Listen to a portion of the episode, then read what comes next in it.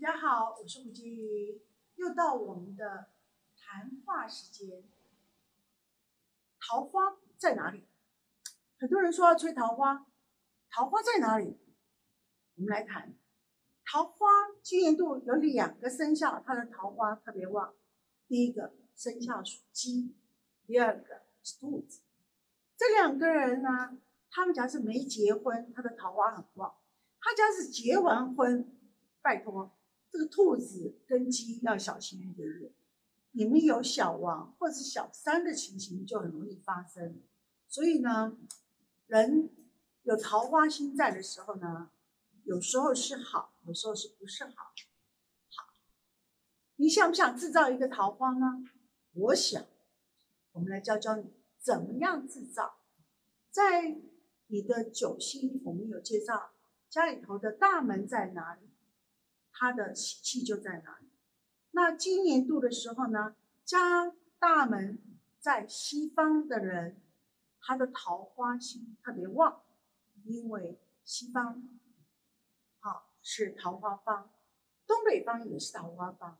但是呢，我们现在换一种方法，我家是懂得把我家里头的花插在西方跟东北方，他可以帮我催客人。也可以吹桃花，那但是相对的话，这个花很重要。我常常进建设公司的时候，帮他们做催财的动作，我就跟他讲说，今年花放在哪里，然后呢，花一定要很香。第一次插的时候，一定要五支，听清楚哦，五支。那上面的花苞有几包？两包、三包、四包、五包都可以。但是以我的经验，是三个花朵。就是三包是最好。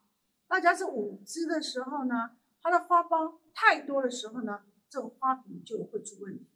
那花瓶的口呢很重要，它一定要像喇叭一样开放式，那花插上去它就会比较漂亮一点。